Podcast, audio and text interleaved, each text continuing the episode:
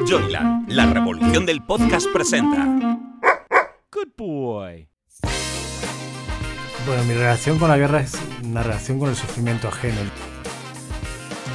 Me sentí que estaba en mi centro espiritual y era la misión al que había venido a, a cumplir en este mundo. Después de trabajar muchos años en el mundo editorial, Carmen Fernández de Blas nos revela en su podcast Quiero un libro tuyo anécdotas, secretos, historias curiosas o divertidas que se esconden tras la publicación de un libro. Pero, sobre todo, personas, seres humanos más que autores, que merece la pena conocer y que nos presenta en cada episodio. Hola, soy Carmen Fernández de Blas y esto es Quiero un libro tuyo. Os doy la bienvenida a esta segunda temporada del podcast en el que empezamos con una persona a la que tengo un enorme cariño y que debo mucho a la hora de haber hecho este podcast. Quiero agradeceros antes vuestros comentarios, las cosas que, me habéis hecho llegar de, de, las entrevistas de la primera temporada. Yo personalmente estoy súper contenta porque ha sido un lujo tener esos invitados, he aprendido mucho y espero que en esta segunda disfrutéis tanto más como en la primera. Pero, como os decía, para inaugurar esta nueva etapa, estoy con alguien que es muy responsable de toda esta historia y de la que yo estoy aquí. Realmente le conocí hace muchos años, creo que más de 20. Eh, le publiqué su primer libro. También le he publicado el último y creo que le he publicado prácticamente todos. Pero ha sido curioso porque su vida ha sido eh, una auténtica aventura en pos de la guerra. Nunca he conocido a nadie que haya vivido en tantos países y que realmente esté eh, tan sometido a la adrenalina de la aventura y del riesgo. Por eso nos hemos hecho amigos, por eso le he publicado sus libros y por eso está hoy aquí conmigo. Hola Hernancín. Hola Carmen, qué, qué, ilusión que estar de otro lado. Nuevamente yo estoy ahí y, estarlo contigo, pues sabes que te debo mucho en esta vida.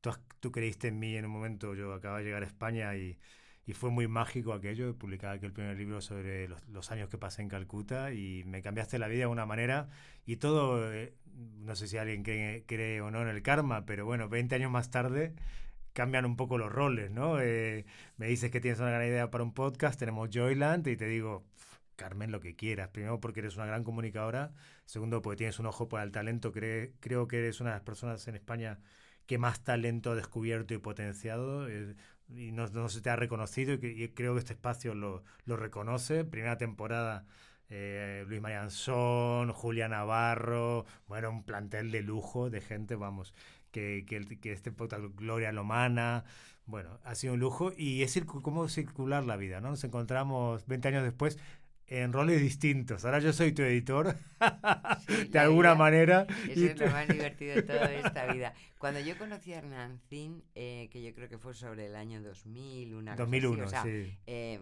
casi nada, anteayer, él venía de la, de la India. Yo recuerdo que tú eh, acabas de estar con la Madre Teresa, tenías un libro entre las manos que hablaba de esa etapa y de una ONG que creciste y la verdad es que como me pasa con casi todos, todos los invitados que vienen aquí, es porque en algún momento me ha hecho clic y he dicho, uff, qué interesante es esta persona y la prueba está en que muchos años después seguimos aquí, ¿no? Pero mmm, lo más gracioso de todo eso, que ya era una experiencia curiosa, es que luego te lanzaste a las guerras y la verdad es que había que verte entre, entre guerra y guerra. A mí me gustaría que la gente te conociera más. De hecho, cuando yo he hablado de ti a muchos amigos y que trabajo contigo en lo del podcast, me dicen, ah, pero es el corresponsal de guerra, pero, pero hace documentales, pero escribe libros. Y le digo, sí, todo eso y mucho más. Pero me parece muy importante que nos hables y me gustaría que lo explicaras. ¿Cómo acabas tú ahí? Porque tú no eres periodista realmente tu, tu base es, eh, ahora mismo eres corresponsal de guerra, si tú miras en, Google o en Wikipedia sales como reportero, periodista de guerra, pero realmente tú has acabado ahí. ¿Cómo, cómo es tu relación con la guerra, Hernancín? Bueno, mi relación con la guerra es una relación con el sufrimiento ajeno. Yo creo que desde niño he tenido mucha empatía y aparte por los demás, siempre mi madre me dice que cuando mi bisabuela Julia que todos los personajes de mi libro llaman Julia, eh, de las ficciones, eh, y me, y le debo mucho a ella. Cuando ella se quedaba sola, yo de niño decía, no dejemos sola a la, a la abuela, ¿no? Como que siempre he tenido como una especie de empatía muy, muy a flor de piel por sufrimiento ajeno y después a eso le sumas que tuve todo en la vida, tuve mucha suerte. Eh, una familia con mucho amor, con, no nos faltaba nada, viajar, fui a una muy buena universidad. Es cierto que la, tuve una, adolescencia un poco complicada porque estaba encontrarme a mí mismo. Eh, con las drogas y rock and roll, pero a los 20 años tuve un accidente de coche y ya me puse mucho las pilas, pero siempre me sentí en deuda con la vida. Eh, me di una cabeza que funciona bastante bien, eh, un, talento para contar historias, no tengo ninguna enfermedad, se me dan bien con las mujeres, las relaciones, digamos, cuando la vida te da tanto, tienes como yo me sentía, a los 20 años lo vi claro, y fue a raíz de un libro que me dejó mi bisabuela Julia, que era gallega, y que era una mujer, bueno, no me quiero enrollar mucho, pero al principio de los años del siglo pasado una, una visión muy orientalista, había, estaba, ella hacía yoga, escribía, era una mujer que tenía en Buenos Aires como 30 pisos y vivía de rentas, de hecho a mi abuelo lo puso de senador por el partido de los propietarios de alquileres para luchar contra Perón, que los quería nacionalizar. Entonces, ella eh, no solo me inspiró mucho, sino que me dejó un libro que leí con 20 años y que decía, bueno, el hombre, el ser humano se está en categorías, ¿no? de los antiguos Vedas, con esta ola oriental, de pensamiento oriental que a ella le gustaba tanto. Ella hacía ayuno, yoga en los años 60, una mujer muy adelantada. Y leí ese libro que un día cogí en la biblioteca y decía, el hombre piedra solo piensa en sí mismo, el hombre vegetal eh, piensa en, él y en su familia, el hombre animal en él y su estado, o su nación, o su raza, y el hombre Dios piensa que a todos por igual. Entonces, siempre tuve esa premisa. Digo, a mí no me importa que sea el sufrimiento de un niño en el Congo, el sufrimiento de un niño en Afganistán o una mujer en, en la India, a mí me toca, somos todos iguales y ahí empezó el recorrido. Empezó que con 22 años acabé la, la carrera y me fui a Calcuta, eh, que lo que contamos en ese primer libro.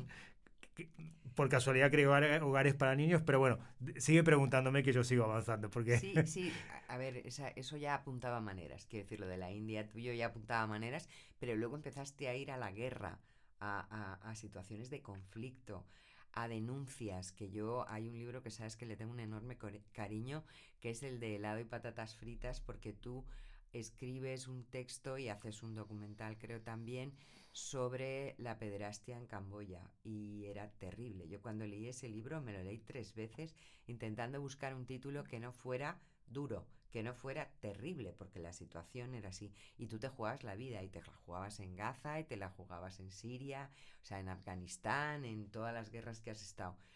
Yo me pregunto, ¿cómo te acostumbras a vivir en esa tensión permanente?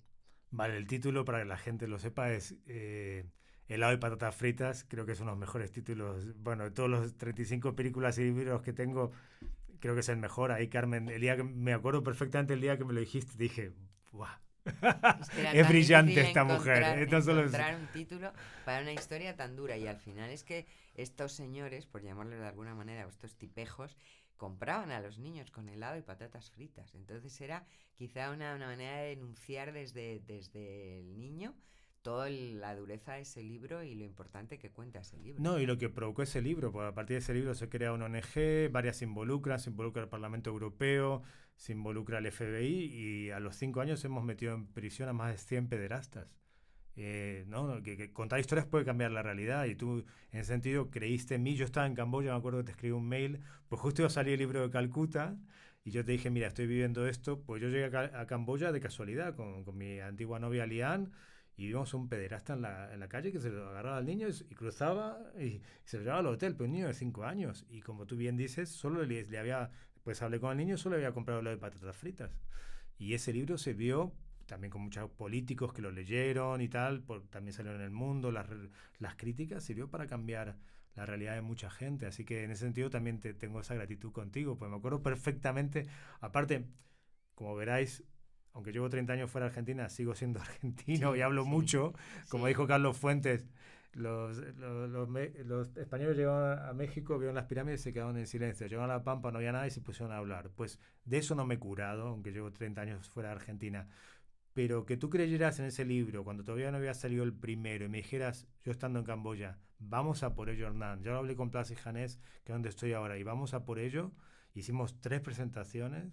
Mm. Fue en la una misma mañana estuve con Carlos Herrera, Iñaki Gabilondo y fue como una cosa muy extraña, creo que nadie lo ha hecho en promo y, y fue un bombazo y te lo agradezco muchísimo porque eso sirvió para meter a pedazos en la cárcel. Después, en esta búsqueda de, de empatizar con el sufrimiento humano, de amplificarlo para buscar respuestas, me encontré que la guerra es el territorio donde más se sufre, donde la, donde la condición humana está en sus extremos, está el psicópata, el, el violador, el asesino, el torturador, y está la víctima, con muy resiliente, casi todas, y, y ahí me sentí, me empecé a sentir muy útil, muy que mi misión, que siempre he sido en la vida, amplificar, me hubiese gustado hacer cosas más prácticas, ¿no? En, en el Calcuta es hogares para niños, pero me di cuenta que eso no era lo mío, lo mío es contar historias, y, y en la guerra me he sentido que cuando empecé a ir ya mucho a la guerra, porque había ido antes, pero cuando ya dije solo me dedico a esto, me sentí que estaba en mi centro espiritual y era la misión al que había venido a, a- cumplir en este mundo, ¿no? Y estuviste mucho tiempo. Curiosamente, yo el otro día comentábamos también que yo que soy periodista, todos los periodistas cuando hacemos la carrera, cuando estudiamos, eh, el sueño del 90% de las clases suele ser corresponsal de guerra. Luego al final, eh, pues eh, acaban en eso el 2%. Sin embargo, en tu caso, eh, tú llegaste, como has dicho, y eso me parece muy interesante, de otra manera. O sea, no soñabas con la aventura romántica del corresponsal de guerra, sino que querías denunciar y eh, ayudar a los demás. Pero mi experiencia con los corresponsales de guerra que he conocido es que es una vida muy dura, que no se suele aguantar mucho tiempo, porque vivir al límite en una situación de conflicto para una persona, como tú muy bien has dicho, acostumbrada a una vida cómoda y una buena vida, pues no es fácil. ¿Cómo has conseguido, cuántos años estuviste en la guerra y cómo has conseguido sobrevivir a eso? De tirón 15 y después intermitente 20. No, no sé si he sobrevivido. Bueno, físicamente sí, mentalmente Físicamente- ahora hablamos de eso. mental- Pero físicamente aquí estás. sí, Hay gente que ha muerto, hay, hay gente sí, muy buenos amigos. claro. David Beriain, eh, con quien trabajé mucho en Afganistán, Roberto Fraile, con el que trabajé en el Congo, en Ruanda, hermanos de sangre que los he perdido hace dos años y fue muy duro. Eh, ¿Cómo sobrevive? Bueno, eh, con mucha creatividad, con mucha, con mucha labia, con, mucha, con mucho instinto y sobre todo yo creo que el mito este de que vamos a la guerra por la adrenalina eh, está un poco sobredimensionado. Para mí no es suficiente. Si quiero adrenalina, hago- me tiro, me pongo un traje de alas y me tiro desde la Torre de Picasso, no sé. Hago estas cosas que hace la gente está loca de, de deportes extremos, que yo también hago, por cierto Ya. pero no a ese nivel. Eh, creo que eso no, es, no lo explica todo, al menos en mi caso o de gente que yo conozco. Eh, el compromiso ético de, de sentirte útil. Cae una bomba en Gaza, ese fue nuestro tercer libro, Yo Sí, sobre Gaza, sí, que lo, presentó- lo presentamos con Gaspar Llamazares. Fue la primera gran ofensiva israelí en Gaza, murieron tropecientos niños, fue brutal. La operación Lluvia de Verano, pues de ahí el título Llueve sobre Gaza, ese fue con Ediciones B. Y cuando tú caes, cae una bomba y destruye toda una casa y a toda la familia, y ves a la, a la madre que te recibe y quizás te dice que no la grabes, pero tú dices, bueno, no te grabo, pero me siento contigo a tomar un té y te invito a un té, te sientes tan útil como persona, ¿no? Porque no hay nada peor en esta vida que sufrir y sufrir solo, ¿no? Entonces acompañas mucho a la gente y se sienten que al mundo le interesa. Tampoco otra cosa muy dura de esto de, la gente que sufre este tipo de cosas es que la sufren y parece que a nadie le interesa. De pronto viene un extranjero y se siente, se toma un té en Gaza, en Afganistán, en Somalia, en Congo, y le se interesa por su historia. Y eso para mí tiene un valor enorme para esa persona, para lidiar con el trauma. A mí, nuevamente, mi forma de entrevistar es, eh, pues siempre entrevisto a gente que ha pasado cosas muy duras, es cuéntame lo que quieras. Mi misión no es reabrir el trauma, mi misión es ver si lo puedes sanar al compartirlo con el mundo. Yo esto lo aprendí viviendo en Calcuta, porque una vez tuve siete malarias y la octava me agarró visitando a un amigo en Delhi y me agarró malaria con hepatitis. No tenía seguro médico, obviamente tenía veintipico de años, vivía ahí en sandalias y con los, con, lo- con los pocos artículos que escribía sobrevivía. Y de pronto digo, "Bueno, que terminé en un hospital indio eh, con unos 15 camas y digo, bueno, me voy a morir. Y no me da rabia morir, me da rabia que nadie se enterara. no había teléfonos móviles. Entonces ahí con, también entendí que cuando estás con mucho sufrimiento, sentirte arropado por tu tribu, que alguien te, te escuche y te, y te agarre la mano es tan importante. Y eso es lo que he tratado de hacer en la guerra también, que es donde hay más sufrimiento. Entonces empecé con 22 años yendo a vivir a un barrio de chabolas en Calcuta. Tenía una beca para ir a Georgetown a estudiar un máster en ciencias políticas, que era lo que quería. Al final mi padre se cabrió, pero me quedé en Calcuta viviendo ahí y después comprendí en un momento que en la guerra donde más iba a ser útil en este sentido. Y es, como me dijo Fernando Sabater, en otro libro que hicimos juntos, La libertad del compromiso, Ah, sí, la libertad del compromiso. que me dijiste, bueno, ponle al final entrevistas a gente que hable de esto. La libertad del compromiso es un libro sobre gente que lo ha dejado todo para seguir sus sueños, ¿no? Y al final entrevisto a Fernando Sabater que me dijo, bueno, es una forma de egoísmo inteligente, ¿no? Un egoísmo que te beneficia a ti y a la humanidad. Y eso es lo que he hecho toda la vida, porque ha sido también muy egoísta, ¿no? Eh, para mi familia, para todo. Verme en Afganistán, verme en Somalia. Mis padres se merecen un monumento. Desde luego. Pero, sin embargo, tú llega un momento que dices hasta aquí, ¿no? Ya, ya no puedo más. Y en el último libro que has sacado hasta ahora, que es Querida Guerra Mía, haces un poco una parodia poco divertida, pero en el fondo yo creo que es muy la historia de, de no puedo vivir sin ti, pero tengo que dejarlo, ¿no? Que es la, tu amor a la guerra. Sí, ha sido, mira que tengo O a mucha- ir a la guerra, mejor dicho. Mira que tengo muchas parejas, cre- creo que unas 12 así oficiales y vivi- conviviendo y ha sido más difícil separarme de la guerra que...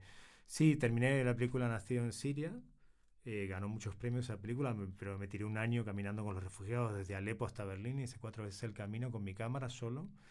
Y ganó, bueno, fuimos a los Goya, ganamos el platino, Forqué.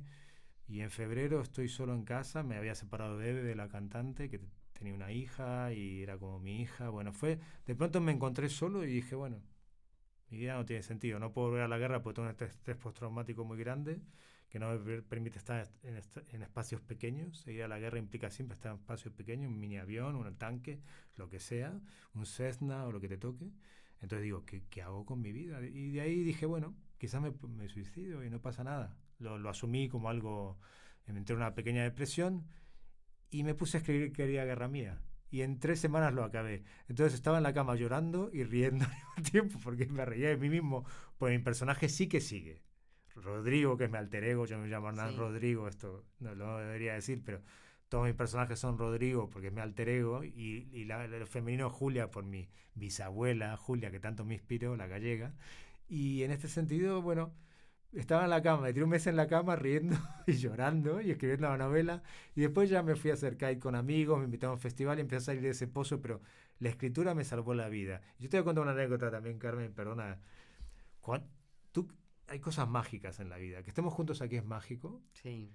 porque han pasado 20 años, pero tú no- esto no lo sabes y creo que nunca te lo conté. Yo mandé el manuscrito de mi primer libro, el de Calcuta, que estuve como 5 años para escribirlo, pues escribí como 7 versiones, porque...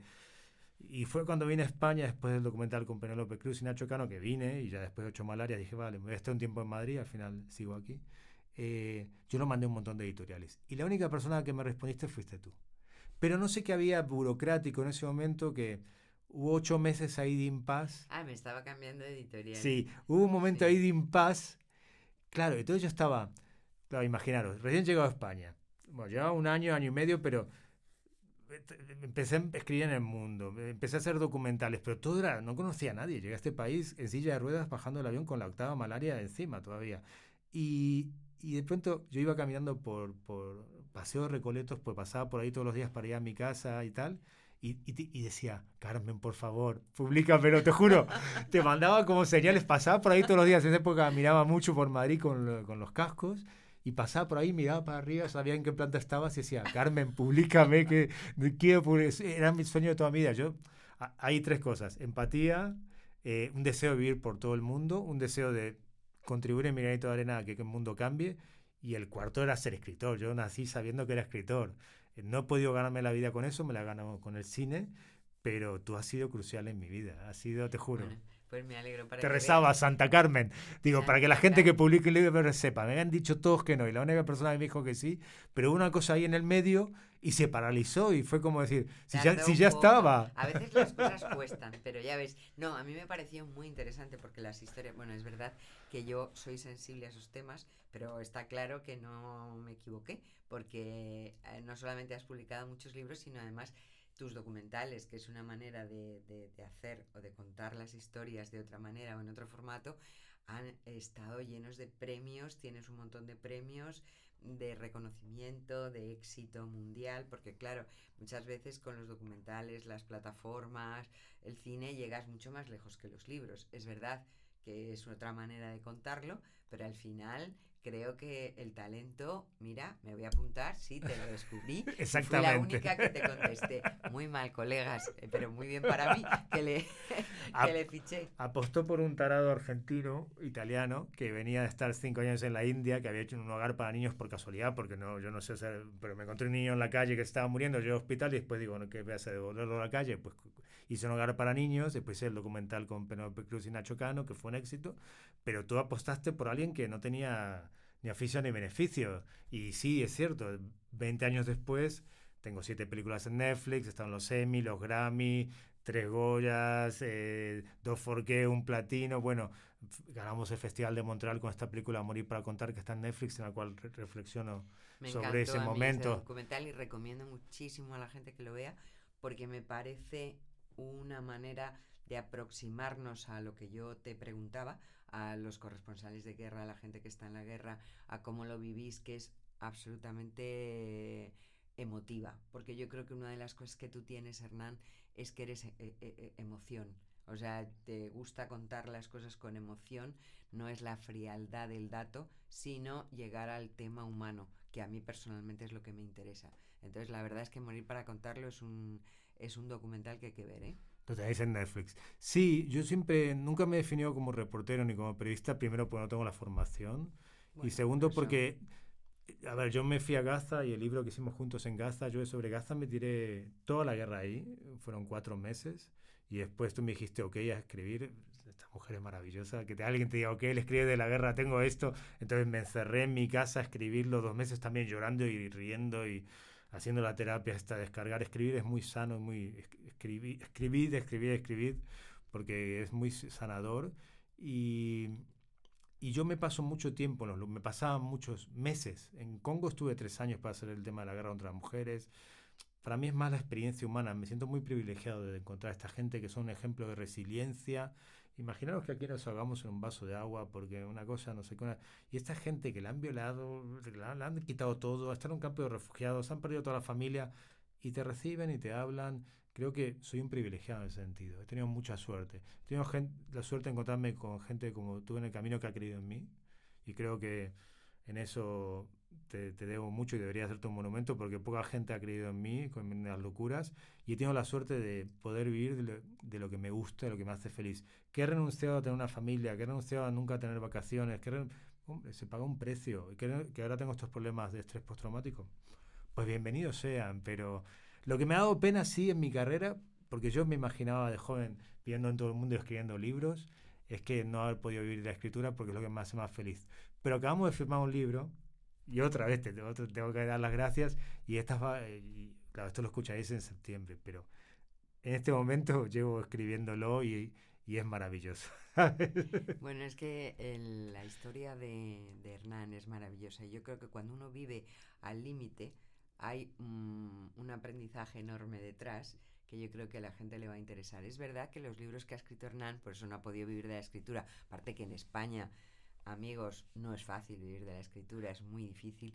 Y más porque él lo que ha hecho sobre todo es no ficción, es decir, ha sido narrar acontecimientos desde eh, una óptica muy emotiva, muy humana, pero salvo Querida Guerra Mía, que es más novela y que es muy divertida, por cierto, y que, y que se entiende muy bien las cosas que ha vivido Hernán, pero no es fácil con eso vivir. Sin embargo, yo creo que tiene una experiencia, eh, un conocimiento del mundo que nos puede ayudar a todos a transmitirlo, porque claro, tú has estado en la cara, digamos, eh, no digo negativa, sino difícil del mundo.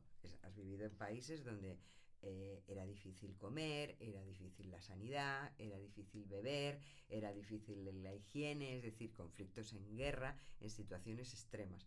Cuando tú te trasladas de nuevo a vivir a España o a, Occidente, ¿cómo es ese juego de, qué, es lo que eh, te das cuenta que nosotros aquí no tenemos o se nos ha olvidado? Porque claro, tú has, tú has aprendido muchas cosas que yo no sé, que ninguno de los que te estamos escuchando sabemos, porque hemos, o sea, ahora mismo hace calor y tenemos aire acondicionado, en frío, eh, si hace frío tenemos calefacción. Cuando tú te mueves en ese mundo que para nosotros es un poco de película de tus documentales, pero tú lo vives en directo y vuelves a este mundo acomodado de hoy qué faena, que se me ha pinchado o que, o que el coche o que el otro.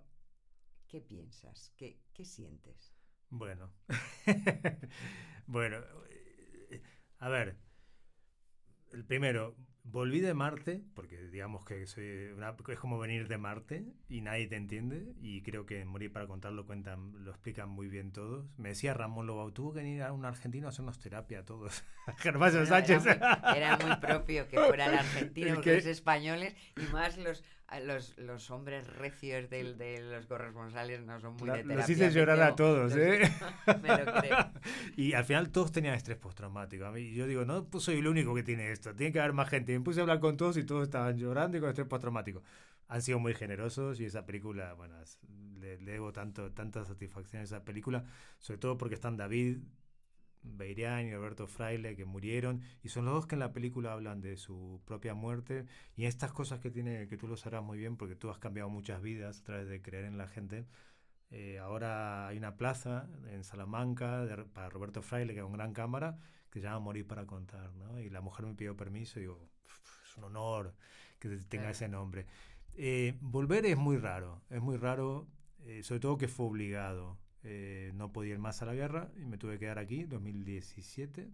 Ya llevo cinco años en esta parte del mundo. Eh, no sé, me, me, está costando más que la guerra, te lo digo, porque no, algo que aprendí muy joven, eso sí, yo me fui la a Calcuta con 20 años mientras seguía la carrera de Relaciones Internacionales. Me fui un mes y me quedé cuatro y llegué tarde a la carrera y volvía y le evitaba en la universidad, ¿no? Era como, ah, yo he visto a la Madre Teresa, yo tal. No, y ahí me di cuenta que era un gilipollas porque no puedes no entender que cada uno sufre en la dimensión de su realidad.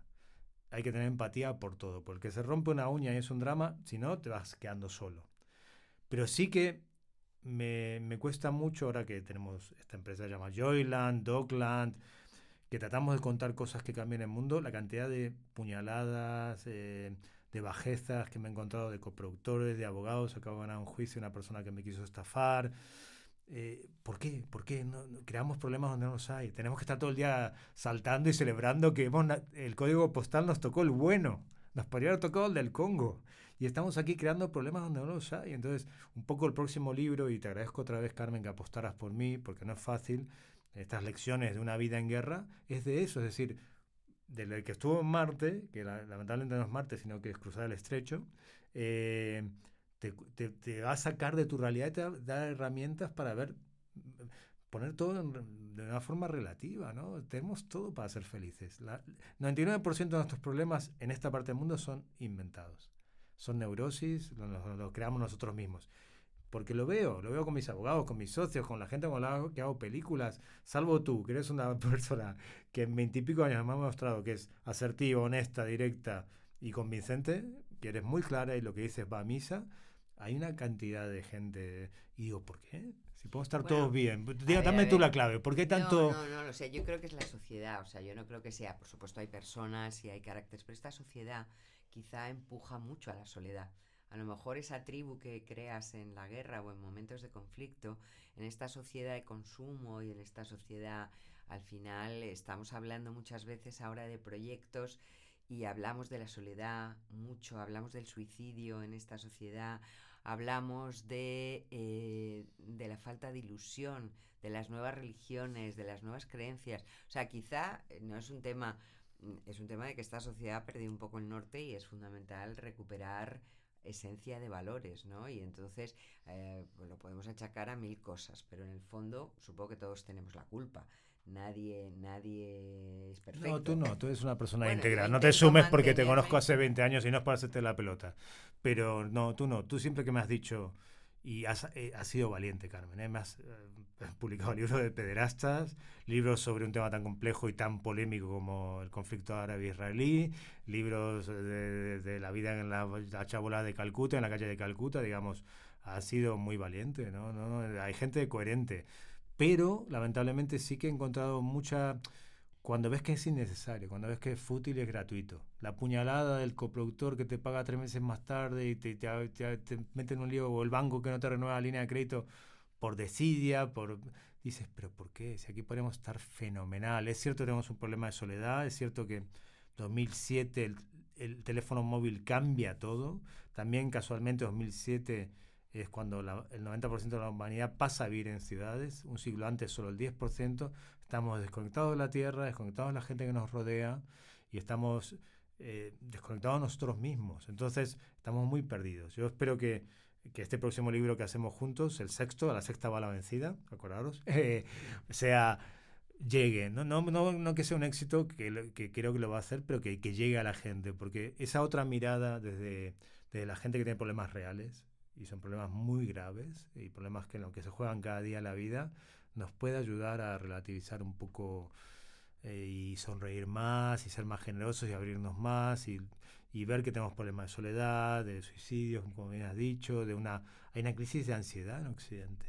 Sí, es que yo creo que, a ver, yo creo que es muy interesante lo que nos vayas a contar en tu libro o en, y en tu podcast, que por cierto, Hernán tiene eh, un podcast que se llama el, el podcast de Hernán Cid. Sí, fui muy sea, muy ahí, porque no te tenía a él. ti a mi lado para No, tirarme no helado y que- patatas no, fritas. No, no le pusimos ningún título, el podcast de Hernancín, en el que reflexiona, pero yo creo que es muy importante porque es verdad que en situaciones de guerra, ahora mismo yo tengo, mm, conozco gente que está próxima o que está eh, en Ucrania y me contaban que allí, eh, y es un poco las situaciones extremas, me contaban que allí la gente sigue yendo a las discotecas, la gente sigue casándose, la gente sale, porque ¿qué ocurre? Que cuando estás al límite de la vida, te das cuenta, enti- supongo eh, que yo no estaba en esas situaciones, que valoras más ese tipo de cosas. ¿Qué nos pasa en Occidente? Que somos, yo creo que nos hemos vuelto unos malcriados. Es Sí. como cuando a un niño le dices, oye niño, basta ya, ¿sabes? Entonces aquí nadie nos ha dicho basta ya,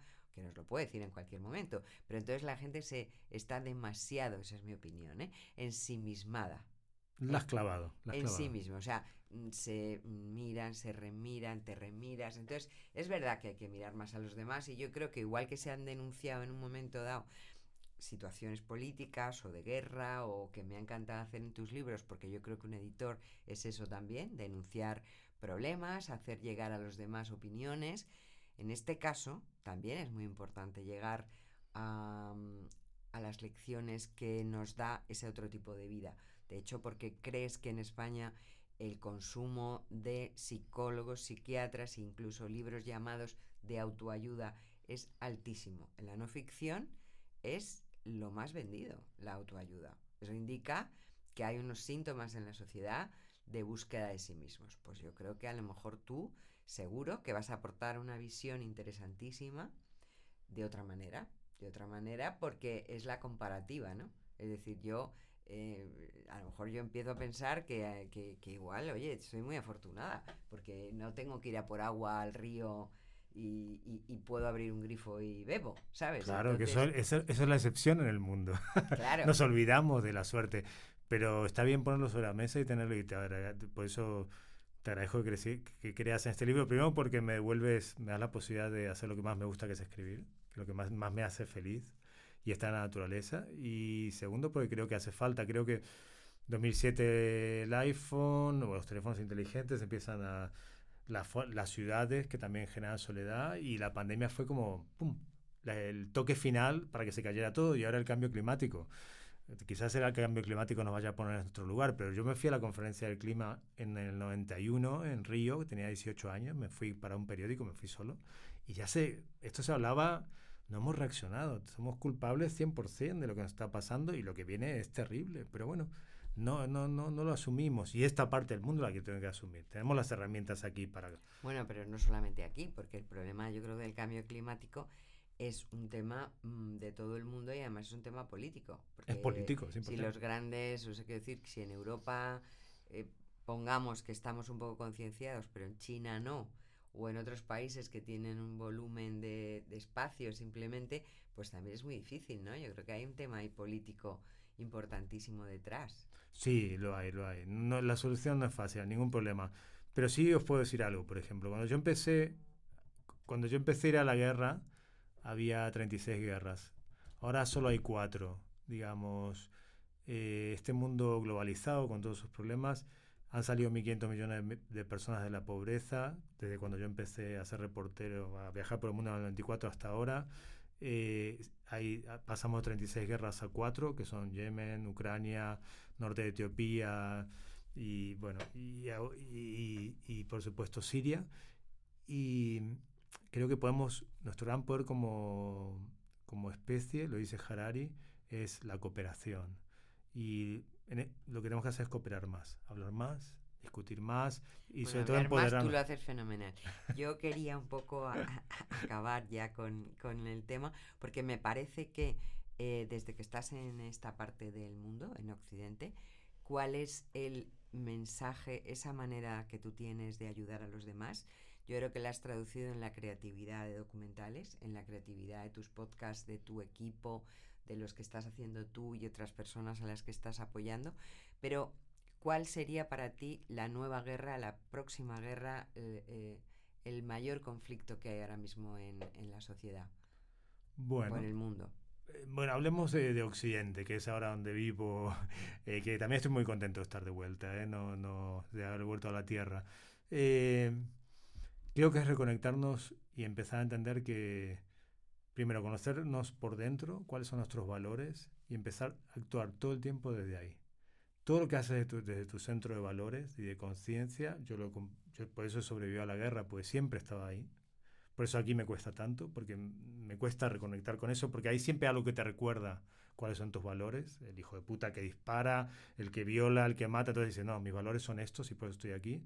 Aquí te cuesta mucho más porque, como dices tú, estamos muy mal criados. Entonces creo que tenemos que hacer todos un esfuerzo colectivo por reconectarnos con nuestros valores más esenciales y empezar a vivir vidas más simples, más, más austeras, más con, recuperar a la gente, recuperar la tierra, recuperar los amigos, recuperar la conversación. No puede ser, Carmen, que el bien más escaso hoy en día sea el tiempo. No tenemos, tiempo para nada. El tiempo se nos va y yo digo, es terrible cómo se ha acelerado. ¿Por qué? Pues la mitad del día la pasamos con el teléfono. Entonces, fuera teléfono, empecé a tener disciplina. Justo antes de entrar aquí al estudio me dijeron, abre el mail que te ha llegado el mail. Digo, no, los viernes no, no abro el mail. Y el fin de semana no me veo el teléfono. Digamos, empezar a tener una disciplina y sobre todo el autoconocimiento. No tenemos ya religiones, no tenemos ya gurúes. Creo que por mi parte es positivo, pero nos ha dejado un vacío que cubre la autoayuda. Bueno, autoayuda es toda perogrullada y te demuestra que la humanidad está muy perdida porque solo son cosas, siempre repiten lo mismo de Paulo Coelho o el otro, ¿sabes? El otro, el, indio ese que vendía tanto en los 90, siempre dicen la misma cosa, digamos. Mira para adentro, mira tus valores, quién eres y a partir de ahí empieza a, a actuar siempre desde ese centro y las cosas te van a ir bien. Te van a ir bien quizás no, no, y aspirar a menos, aspirar a lo simple, digamos. Al final la síntesis de la vuelta al mundo es todo circular, como nuestras relaciones. Empecé sin nada y terminé sin nada y es muy bonito, digamos, es, es tan mágico y del aprendizaje, ¿no? hay una frase de un escritor argentino, uno que se murió, ¿cómo era? Eh, el periplo de la vida es volver al inicio, ¿no? De alguna manera. Y, y, eso es lo que tenemos que buscar, volver a la simpleza de cuando éramos niños, a ilusionarnos por las cosas, a vivirlas con pasión, a compartir, digamos. Eh, lo hemos perdido y, ese es nuestro desafío como sociedad aquí en Occidente.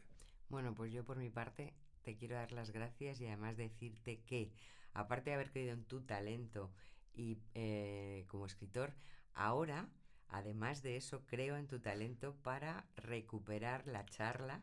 Creo que tenemos un gran conferenciante, no en vano es argentino, y lo de hablar es algo que eh, está en su ADN, yo creo, y que pronto, pronto nos va a dar grandes lecciones de una vida en guerra y grandes lecciones para efectivamente lo que le falta a esta sociedad, que es conectar con la simpleza, volver a lo esencial. Y ojalá Hernán, tengas mucho éxito y sobre todo nos ayudes a todos en esta nueva etapa.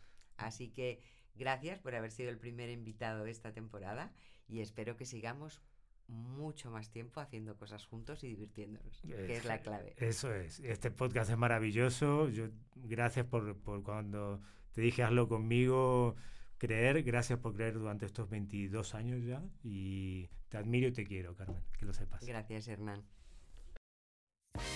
Si te ha gustado este podcast y quieres más información, síguenos en nuestras redes sociales, arroba somos Joyland o en nuestra web joyland.es. No olvides darle al botón seguir para enterarte de nuevos episodios.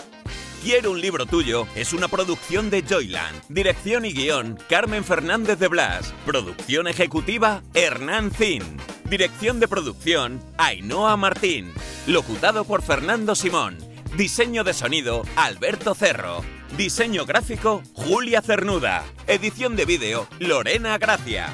Dirección comercial, Alberto Rojas. Producción Wowland, Fernando Pastini. Redes sociales, Sergio Corredor. Una idea original de Hernán Zin. Joyland, la revolución del podcast. Una empresa del grupo Wowland.